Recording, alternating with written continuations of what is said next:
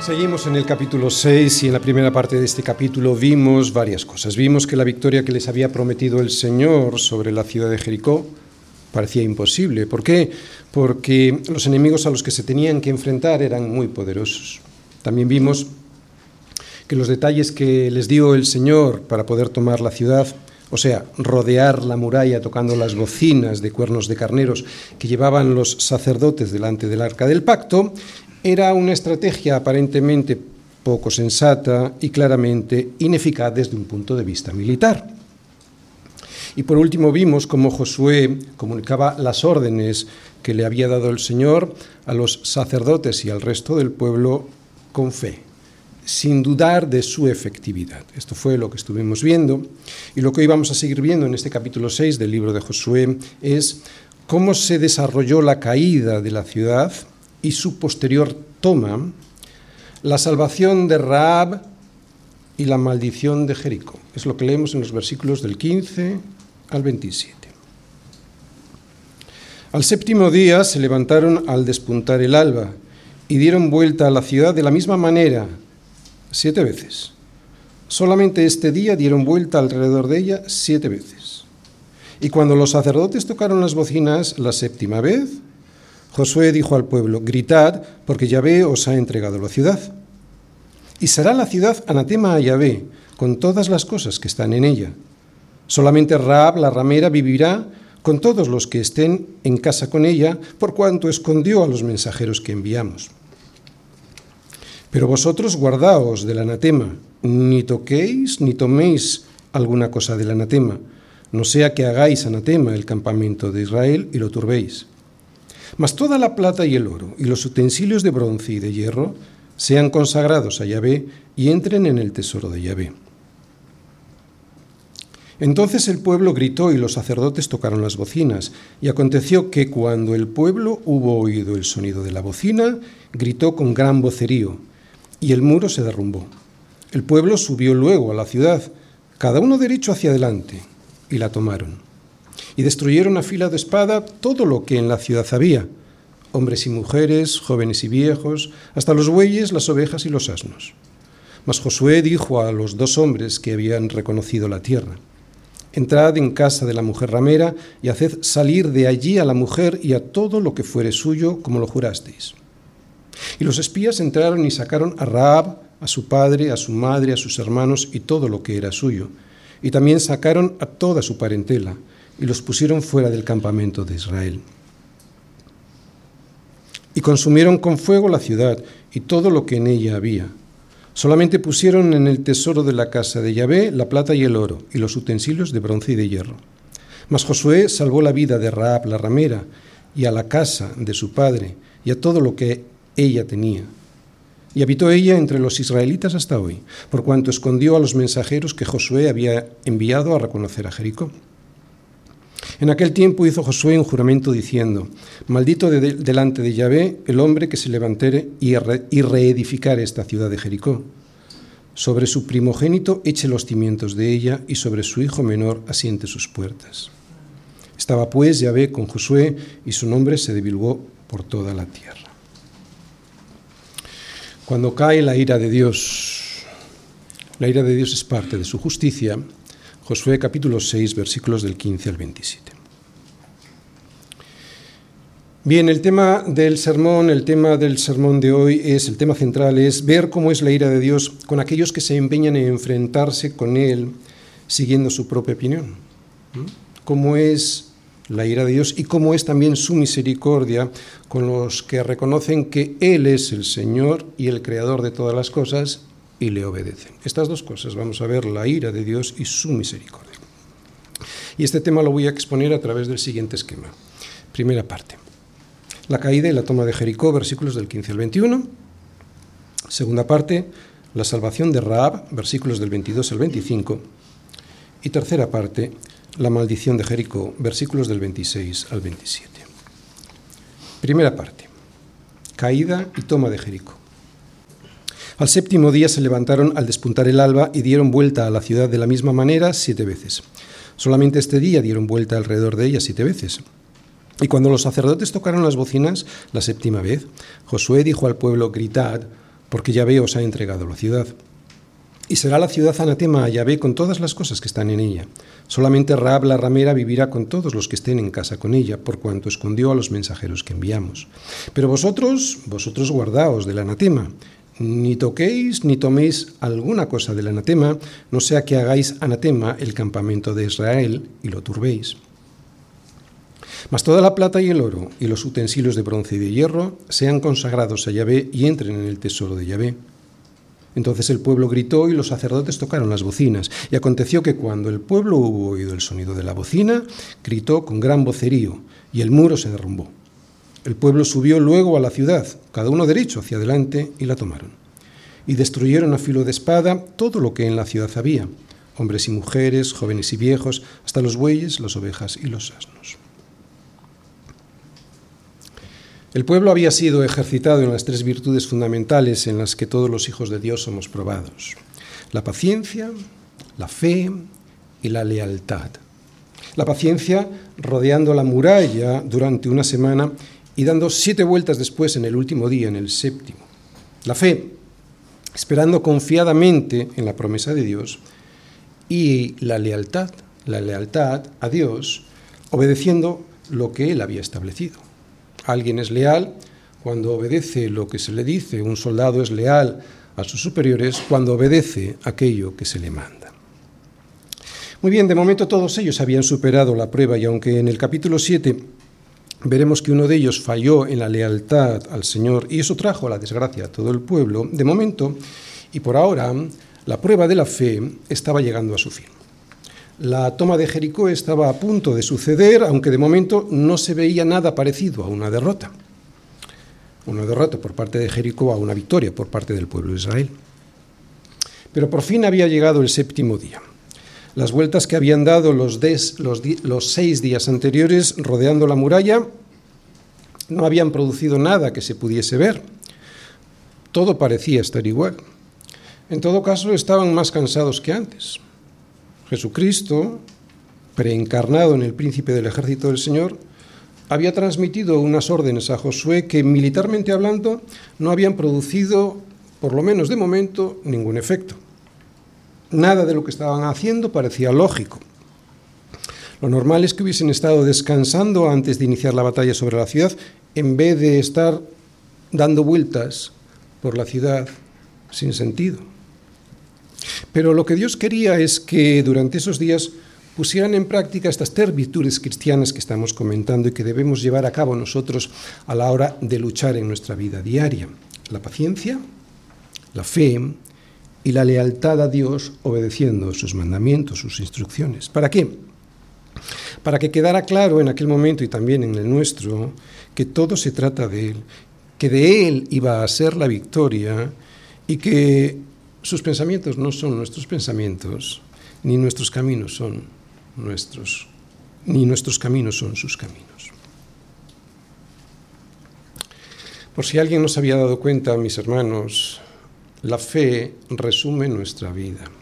La confianza en Dios con paciencia y lealtad, o sea, obedeciendo, define, o así debiera hacerlo, nuestro carácter. Fijaros en el versículo 16, cómo conjuga el verbo. dice, Josué dijo al pueblo, gritad porque Yahvé os ha entregado la ciudad.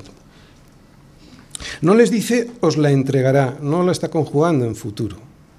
Dice ya os la ha entregado. Esto es fe.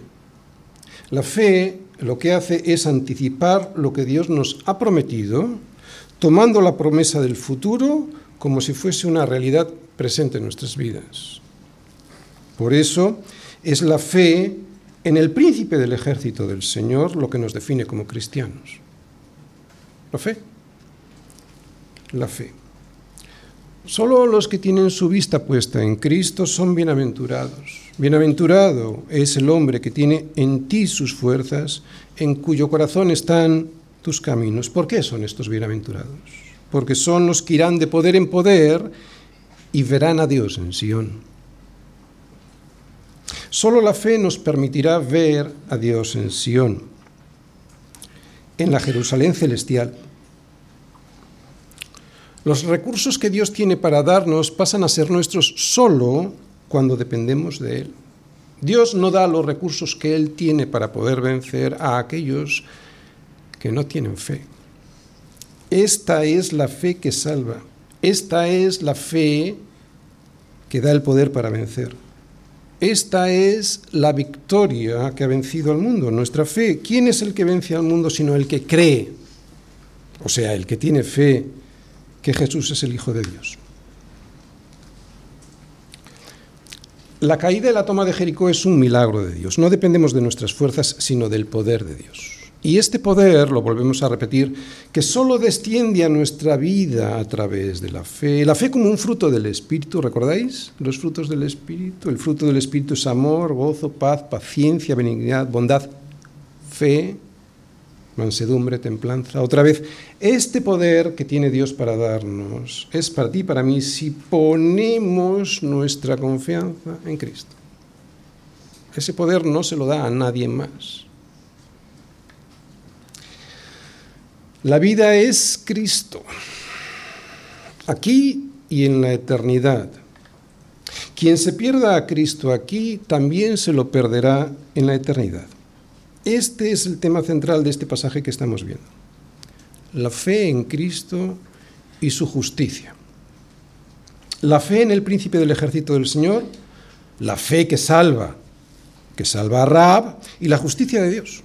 La justicia de Dios cuando se precipita en forma de ira sobre aquellos que le desprecian, a Él y al regalo que nos envió para salvarnos, a su Hijo Jesucristo. Por eso el autor de Hebreos hace un paréntesis en esta batalla y nos muestra el resultado espiritual de la fe o de la falta de ella. Fijaos cómo interrumpe el discurso natural del relato para mostrarnos la lección espiritual de lo que significa para nosotros realmente la victoria de Jericó a través de la fe. Vamos todos a los versículos 15 al 21, saltándonos el 17, el 18, el 19. Ya veréis cómo no nos perderíamos nada en principio de la historia, ¿no?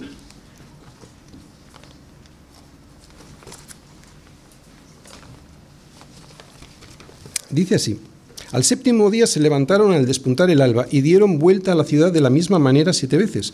Solamente este día dieron vuelta alrededor de ella siete veces. Cuando los sacerdotes tocaron las bocinas la séptima vez, Josué dijo al pueblo, gritad porque Yahvé os ha entregado la ciudad. Versículo 20. Entonces el pueblo gritó y los sacerdotes tocaron las bocinas y aconteció que cuando el pueblo hubo oído el sonido de la bocina, etcétera, etcétera, etcétera, etcétera, ¿os dais cuenta? ¿Eh? No parece que no nos perderíamos nada de, vamos a decir, de, lo que cinematográficamente hablando podría ser más interesante, ¿no? Toda la batalla, la, caída de los muros, etc. Pero lo que el Señor nos quiere decir hoy está en estos versículos del 17, 18 y 19 y es donde vamos a profundizar hoy. Estos versículos 17, 18 y 19 que interrumpen la narración, la interrumpen para recordarnos algo muy importante, los aspectos fundamentales de la conquista y de la posterior posesión de la tierra. Que la guerra es de Dios, que nos salvamos de su ira por la fe en Él y en su promesa, y que todo depende de Él. Esas tres cosas vamos a ir viendo. Volvamos pues a los aspectos fundamentales de la conquista y de la posterior posesión de la tierra en la vida cristiana. Versículos 16 y 17. Fijaros lo que está subrayado. Y cuando los sacerdotes tocaron las bocinas la séptima vez, Josué dijo al pueblo, gritad, porque Yahvé os ha entregado la ciudad. Y será la ciudad anatema a Yahvé con todas las cosas que están en ella.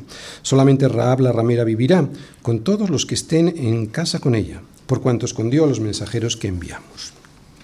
¿Qué podemos ver ahí? Lo primero que podemos ver es que la guerra es de Dios. Eso está claro. Está claro cuando vemos que es Él quien derrumba las murallas. Yahvé os ha entregado la ciudad. ¿De acuerdo? Primera cosa que vemos es que la guerra es de Dios. Segundo, cuando cae la ira de Dios, los pecadores, que lo somos todos, solo podemos ser rescatados por la fe en la gracia que Él nos ofrece. Solo podemos ser salvados por la fe por creer en el regalo que Él nos ofrece. Otra vez, somos salvos por la fe en la gracia que Él nos ofrece. Lo vemos en la salvación de Raab y en la caída de Jericó. Y tercero, que todo es de Él. Lo vemos cuando el autor del libro nos explica qué es el anatema. Luego veremos qué es el anatema. Primero, la guerra es de Dios. Bien, el primer punto no tiene discusión alguna. La guerra es de Dios. Él mismo lo dice cuando le da al pueblo la instrucción de que el arca, que representa su presencia entre el pueblo, debía ir en el centro de la procesión. Además, este arca iba siendo anunciada con bocinas para que no cupiese duda de que Dios es el centro. El arca ocupa el centro del escenario porque será Dios el que derrumbe la muralla. Él les dará la victoria porque la guerra es suya y esa era su promesa. Esto pues es lo que debía quedar bien claro a todos, tanto al pueblo de Israel como a los habitantes de Jericó. Segundo, la guerra es de Dios. Segundo, la justicia es de Dios. Antes de que caiga la ira de Dios, los pecadores solo podemos ser rescatados por la fe en la gracia que nos ofrece. El pueblo de Dios ya había aprendido esta lección, la había aprendido en Egipto en la noche de la Pascua. Y la sangre os será por señal en las casas donde vosotros estéis. ¿Recordáis?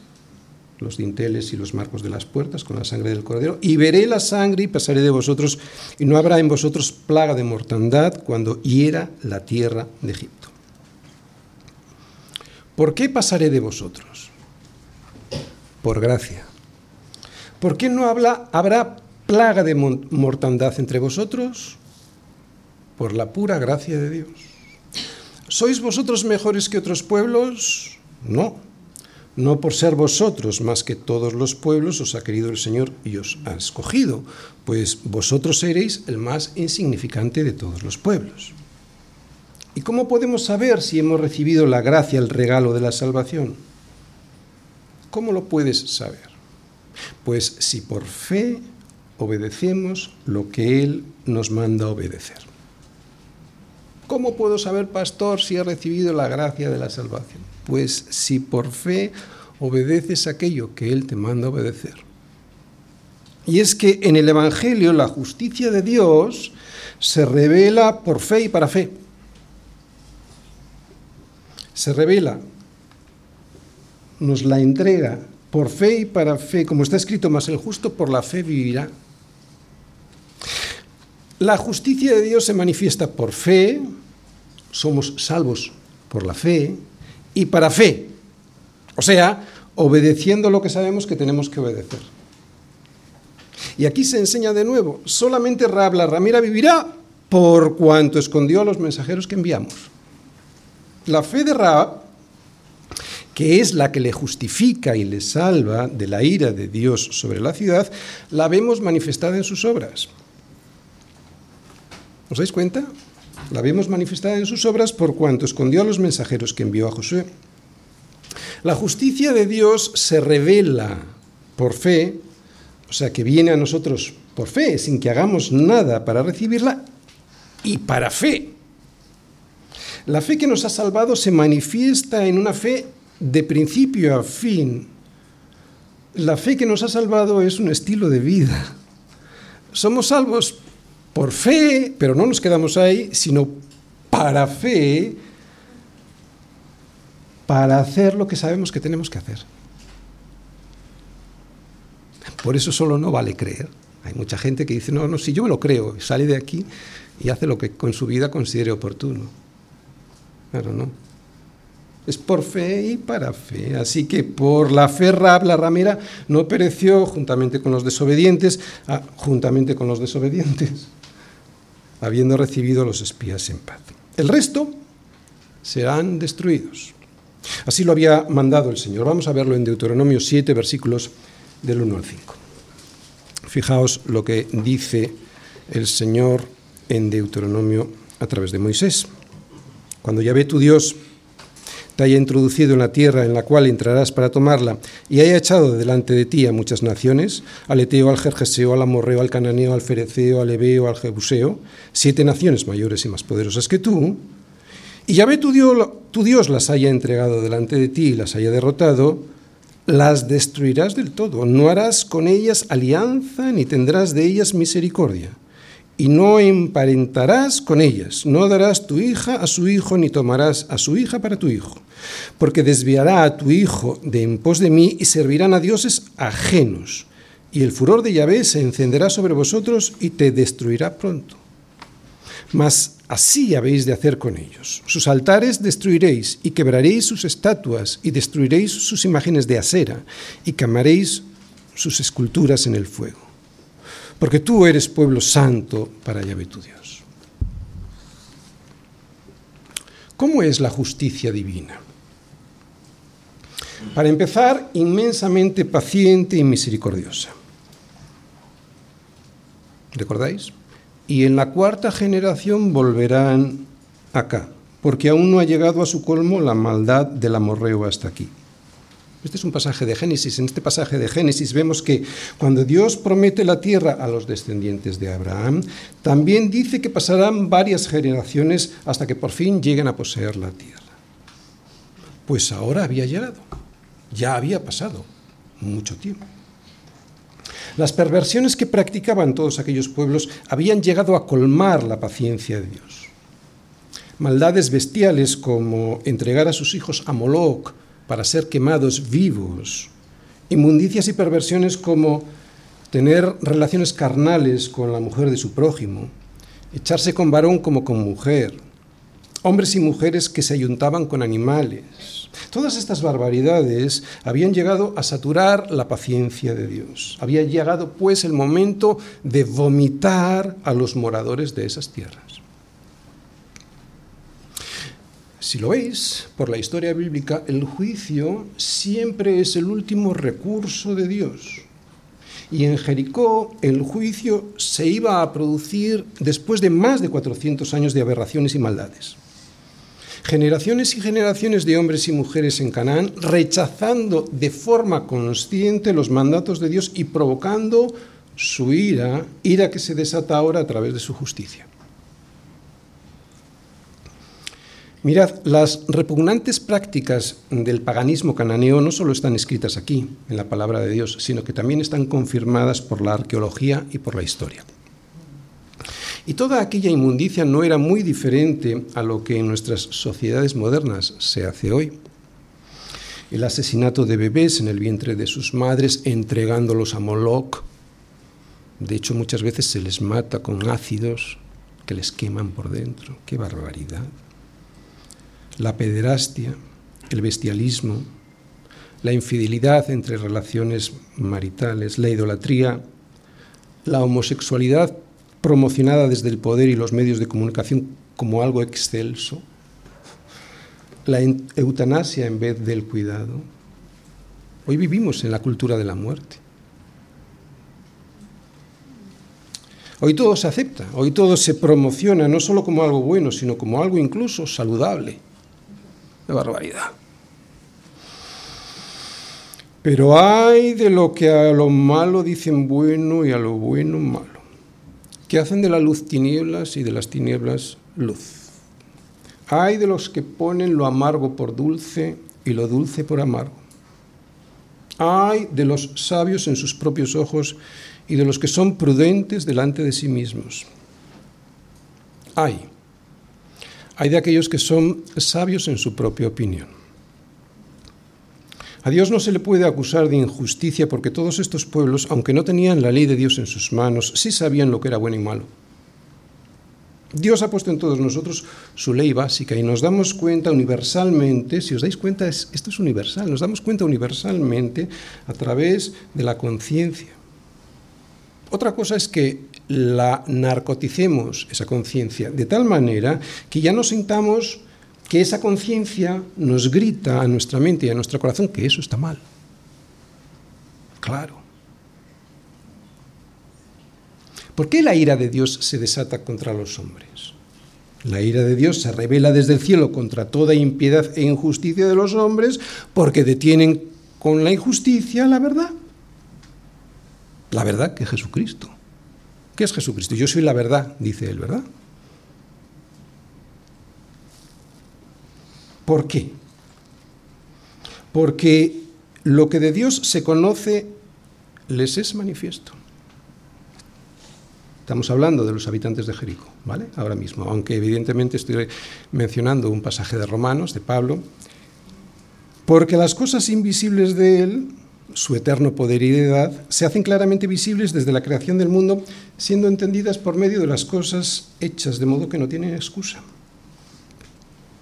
Esto es lo que vio Raab. Ella no tenía en sus manos la ley de Dios, sin embargo no carecía de su conocimiento podía ver en la naturaleza su, revelación general y además también tenía en su corazón, aunque de una manera distorsionada como todos los seres humanos, la imagen de Dios. Además, al igual que el resto de los habitantes de Jericó, tenía la revelación específica de lo que Dios había hecho con su pueblo en Egipto, que los había liberado, que todo esto había sido un milagro también había sido testigo, al igual que sus compatriotas, del milagro que él había hecho con su pueblo, con los israelitas, pasándoles el río Jordán en seco. A nadie en aquella ciudad le, faltaban las evidencias de que Dios era poderoso, pero solo Raab, por fe, puso en marcha esa fe, por fe y para fe. Solo Raab, por fe, puso en marcha esa fe obedeciendo. El resto fueron desobedientes a lo que vieron y oyeron de Dios, y eso ocurrió durante generaciones, por lo que Dios hizo caer sobre ellos el juicio que merecían y que está anunciado a todos los hombres. Por lo tanto, nadie tenía excusa ni la tiene hoy. En Jericó todos conocían lo suficiente sobre Dios, sobre su poder y misericordia, como para haberse rendido incluso rodear la ciudad durante una semana con bocinas que anunciaban quién era Dios, para que se fijaran bien quién iba en el centro de la procesión, era el anuncio de lo que al final iba a ocurrir si persistían sin rendirse al Señor. Así pues, debemos ver las bocinas como el último aviso de la misericordia de Dios y de la llegada del juicio. Si Raab estuvo dispuesta a doblar su rodilla, ellos también podían haberlo hecho. Al contrario, deciden enfrentarse a Dios y por eso sufrirán las consecuencias. Era Dios y no los israelitas quien iba a revelar desde el cielo su justicia derribando la muralla. ¿De acuerdo?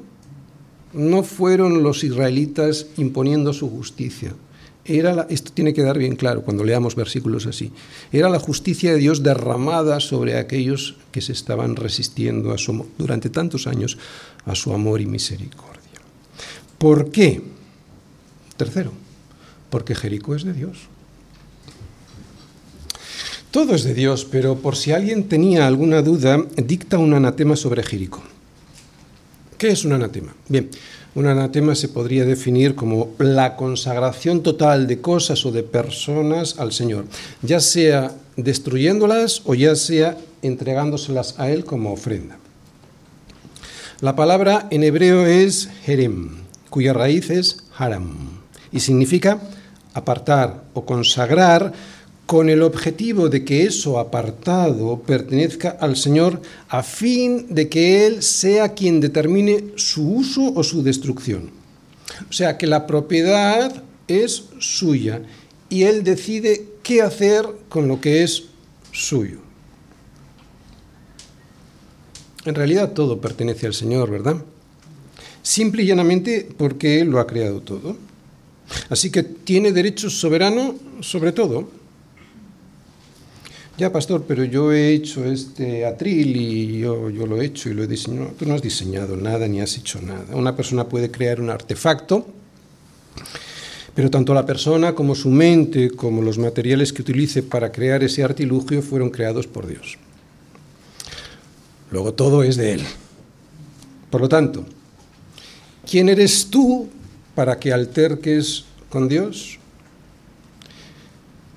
¿Dirá el vaso de barro al que lo formó, ¿por qué me has hecho así? ¿O no tiene potestad el alfarero sobre el barro para hacer de la misma masa un vaso para honra y otro para deshonra? Esto es duro de escuchar. Esto es duro de escuchar para un ser humano ensoberbecido por su pecado, pero incluso para nosotros también a veces es muy difícil oírlo. Pero lo que nos muestra es algo que ya sabemos, y es que Dios es soberano, absolutamente soberano y dueño absolutamente de todo, por eso puede disponer de Jericó como lo considere.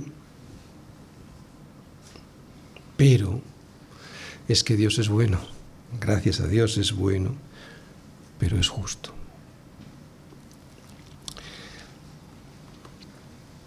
Somos nosotros los que nos captamos en sus justos términos, en toda su inmensidad, su justa bondad. Dios es tan bueno como justo. Dios no solo es muy, muy, muy, muy, muy bueno, pero un poco justo. No, si aceptamos que Dios es inmensamente bueno, tenemos que aceptar que Dios es inmensamente justo. Nuestra hipocresía basada en nuestro egoísmo piensa que Dios debe ser bueno, muy bueno, inmensamente bueno, porque eso nos beneficia a nosotros, o eso creemos.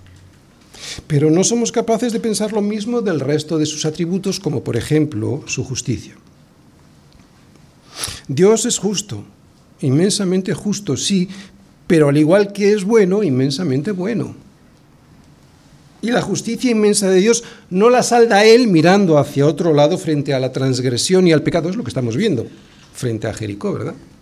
No la salda su justicia mirando hacia otro lado frente a la transgresión y el pecado, porque entonces, si lo hiciese así, si, mirad, si mirara hacia otro lado, no sería un juez justo. Por eso, y para salvar nuestra caída, no miró hacia otro lado, sino que se entregó a sí mismo por nosotros, para redimirnos de toda iniquidad y purificar para sí un pueblo propio, celoso de buenas obras. No tenemos derecho a replicar a Dios o a cuestionar su sabiduría. Por lo tanto, si todo lo que había en Jericó le pertenecía, entonces si alguien se hubiese quedado con algo, como utensilios de plata, de oro, de bronce y hierro o cualquier otra cosa, sería no solo robarle a Dios, esto lo entendemos, si algo es de alguien y se lo quito, pues le estoy robando, sino, y esto era peligrosísimo, unirse a algo que iba a ser destruido. ¿Entendéis la advertencia? ¿Entendéis por qué ningún israelita debía quedarse con nada de lo que se encontrasen en Jericó sin el permiso de Dios? Porque sería considerado él mismo como anatema y por lo tanto destruido. La guerra era del Señor y a él como vencedor le correspondía el botín de la batalla. La ciudad será anatema a Yahvé, este es el mandamiento.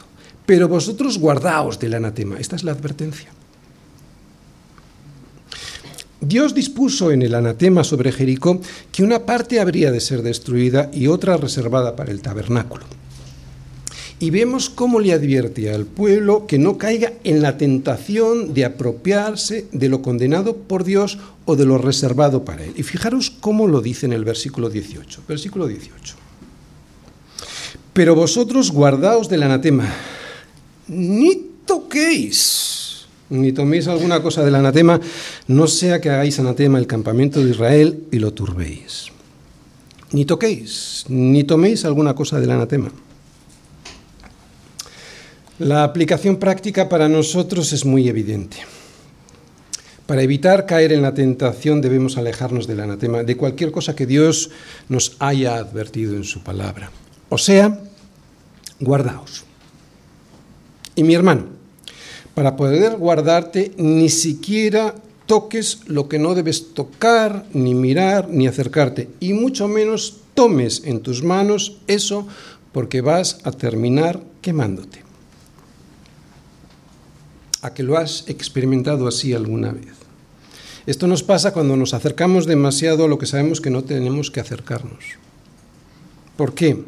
Porque entonces la, la concupiscencia, después que ha concebido Da a luz el pecado y luego ya el pecado siendo consumado da a luz la muerte.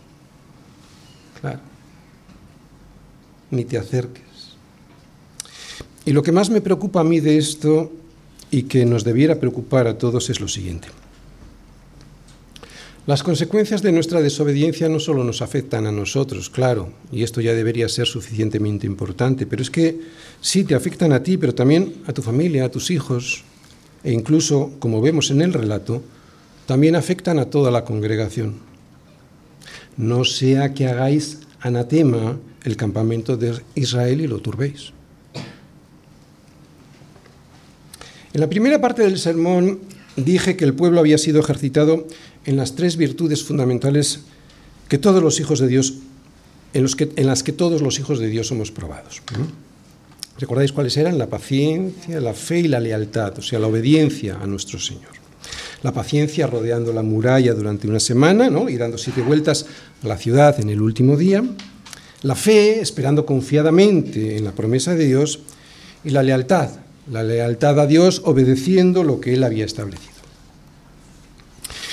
Bien, esto es cierto y estas tres virtudes cristianas nos distinguen a cada uno en particular, pero también a todos nosotros como comunidad.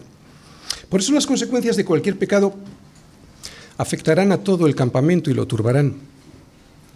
Por eso debemos ser responsables por nosotros mismos, por nuestra familia y por el campamento al cual pertenecemos. Así como vemos en el libro de Josué que la nación entera estaba siendo puesta a prueba en la obediencia, así debemos vernos cada uno de nosotros como congregación. Por todo el libro de Josué y en realidad por toda la Biblia se puede ver a Israel como una unidad, como un pueblo unido. La fe, la paciencia, la obediencia de cada uno de nosotros es la base de nuestra vida cristiana, sí, es evidente. Pero es que además cada iglesia local ha de enfrentarse con situaciones, con dificultades que solo van a poder ser superadas con la paciencia, con la fe y con la obediencia de cada uno de sus miembros unidos como congregación, unidos y trabajando juntos. En el inicio de nuestra iglesia, como ocurre casi siempre, yo lo hacía casi todo. Abría, limpiaba, colocaba, organizaba, saludaba, predicaba, editaba los vídeos, los subía a las redes sociales, las gestionaba. Y cuando terminaba el culto, cerraba, volvía a limpiar, a colocar las cosas en su sitio, despedía las visitas y al llegar a casa contestaba todos los mensajes y todos los correos que me escribían. Hacer esto es lo normal cuando una obra inicia su andadura. Ahora no. Ahora no.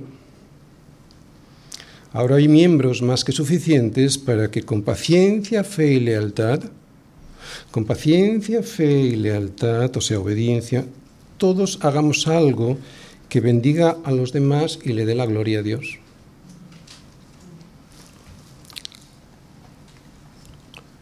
Y no lo estamos haciendo. De hecho, sigo haciendo casi lo mismo que hacía al inicio, excepto limpiar. Casi lo mismo. Y eso no está bien. Eso no es justo. Algunos que tienen responsabilidades las ejercen tan bien que se tienen que encargar de las de otros que no quieren ayudar aunque se les pida. Triste. Muy triste que solo se venga a comer el pan que desciende del cielo cada domingo en forma de sermón y dejemos para los de siempre el trabajo que hace que el sermón nos llegue a todos encima de la mesa. Triste, muy triste. Solo triunfaremos como iglesia cuando todos nosotros vivamos en la paciencia, en la fe y en la lealtad al Señor, haciendo cada uno lo que se nos pida hacer, ya sea a través de un entendimiento que nos dé directamente el Espíritu Santo o porque el pastor y los ancianos de la Iglesia así nos lo pidan. Que Dios tenga misericordia de nosotros porque creo que estamos estancados. Pedimos un local más grande con todo lo que eso tiene añadido de dificultad, gestiones, notarías altas de suministros, pero no somos capaces de, responsabilizarnos de las necesidades que tiene este que es más pequeño. No me quejo, ¿eh? de hecho doy gracias por todos aquellos que se esfuerzan en hacer lo que se les pide, haciendo incluso aquello que no hacen los demás. Pero me gustaría que todos aquí se bendijeran a sí mismos y a los demás, sirviendo en la caravana, en esta caravana que va de camino a Sion, que va al encuentro con su Señor en Jerusalén, la celestial, a la ciudad del Dios vivo, me gustaría para que cuando lleguen allí no tengan que avergonzarse de que su Señor no les dice, bien, buen siervo y fiel. Sobre poco has sido fiel, sobre mucho te pondré. Entra en el gozo de tu Señor. Aquí lo dejo como una esperanza. Versículo 21 y destruyeron a filo de espada todo lo que en la ciudad había, hombres y mujeres, jóvenes y viejos, hasta los bueyes, las ovejas y los asnos.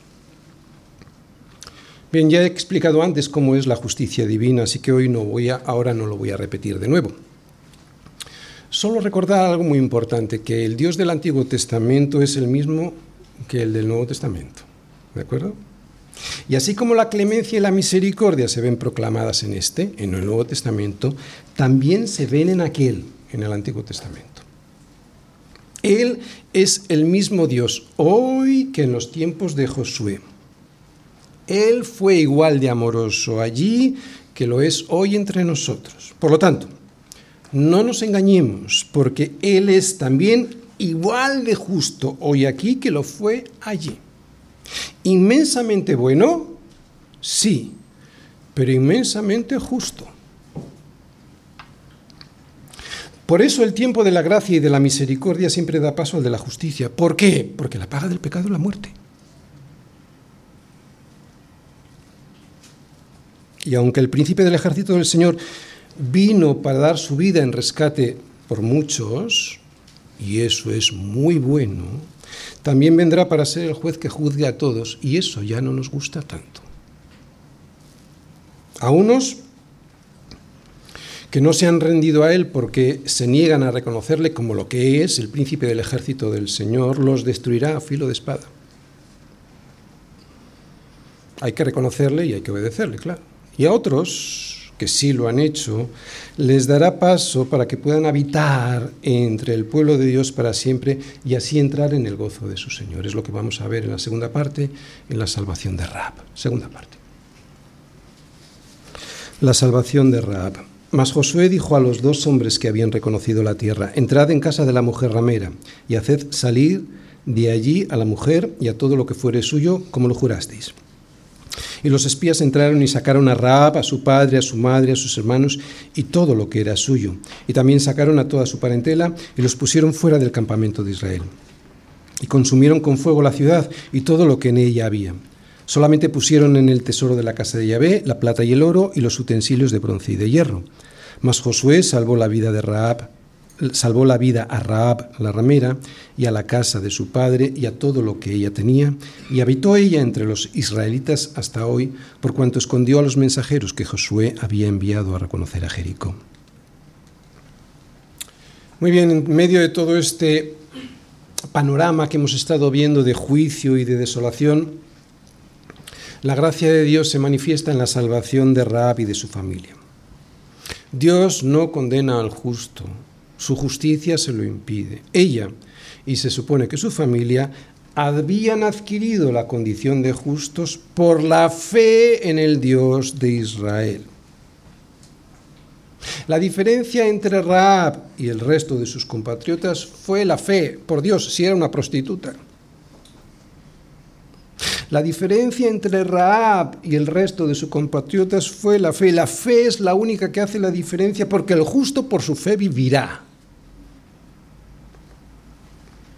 Las promesas de Dios se cumplen siempre y Raab y su familia, que empezaron su vida con Dios fuera del campamento, porque era necesario que se purificaran, la ley establecía siete días, Raab y su familia pronto pasaron a vivir en medio del pueblo. Al final, Raab, una prostituta de Jericó que estaba destinada a la destrucción como el resto de sus habitantes, quedó, y lo sabemos, en la historia de la salvación bíblica como uno de los ascendientes en la genealogía de Jesús. ¿Qué nos enseña esto? Además de lo que ya hemos aprendido hasta aquí, ¿no? que la salvación es por fe y que la fe se manifiesta obedeciendo. Pues nos enseña que en la Iglesia no se puede hacer acepción de personas. Que todos los que son de la fe en Jesús pueden y deben formar parte de la congregación de los hijos de Dios. Tan solo el pecado puede hacer que alguien permanezca fuera por voluntad propia o ser separado disciplinariamente cuando alguien se empeña en vivir desviado sin arrepentirse. ¿Para qué? ¿Para qué la disciplina? ¿Cuál es el propósito? El propósito es para que pueda volver a la congregación arrepentido y deseando caminar en santidad. Tercera parte, la maldición de Jericó. En aquel tiempo hizo Josué un juramento diciendo, maldito delante de Yahvé el hombre que se, levantare y reedificare esta ciudad de Jericó. Sobre su primogénito eche los cimientos de ella y sobre su hijo menor asiente sus puertas. Estaba pues Yahvé con Josué y su nombre se divulgó por toda la tierra. Bien, tenemos que saber que esta maldición eh, de Josué sobre la ciudad no era una expresión de ira sobre sus enemigos.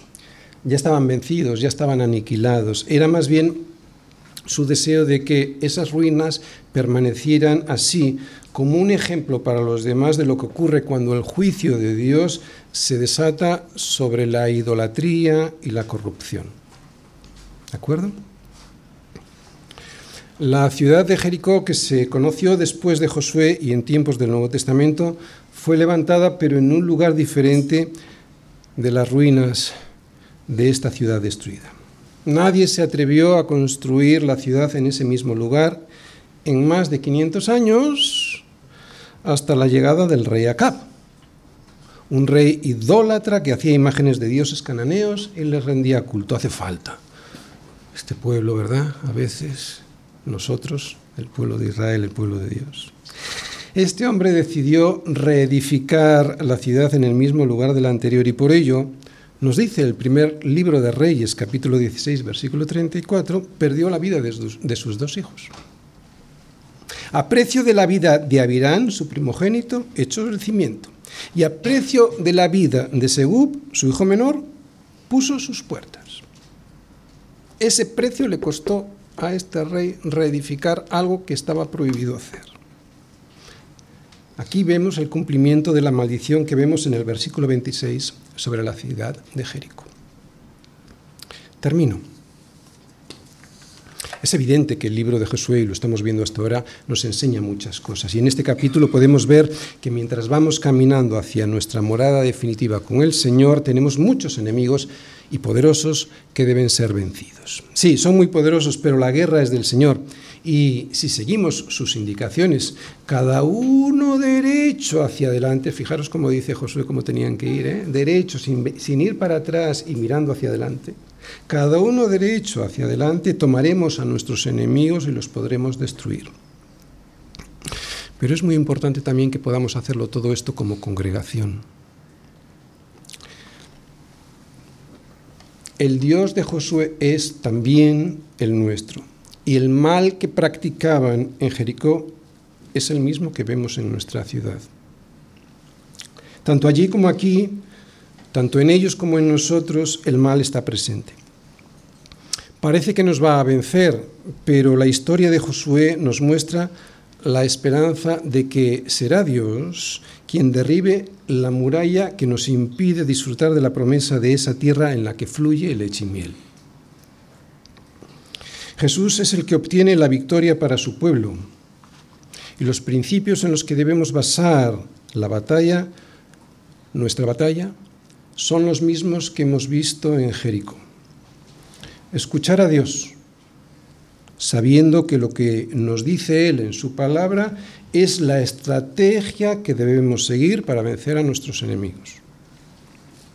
Tener paciencia, rodeando la muralla en oración el tiempo que sea necesario para ver el poder de Dios haciendo caer esa muralla. Tener fe, confiando en el príncipe del ejército del Señor y en su promesa de victoria. Ser leales al Señor, obedeciendo lo que Él nos dice que tenemos que obedecer para vencer a Jericó, y reconocer que la batalla le pertenece al Señor. Esto nos dará la confianza necesaria para saber que los que aman a Dios, todas las cosas les ayudan a bien, esto es, a los que conforme a su propósito son llamados. Si os habéis dado cuenta, todo se resume en una palabra, y muy corta, fe. Fe en que Dios conoce el final desde el principio y por eso nos puede llevar allí sin que nos perdamos. Fe en esto. Él sabe cómo llevarnos hasta su presencia. No debemos perder el tiempo especulando cómo puede hacerlo. ¿Quién se hubiera imaginado que el plan de Dios para hacer caer a Jericó era rodear la ciudad durante siete días? Josué no diseñó esa estrategia, fue Dios quien lo hizo. Josué solo lo creyó, fe y obedeció lealtad. Nada podrá vencer a la obediencia a la palabra de Dios. Amén.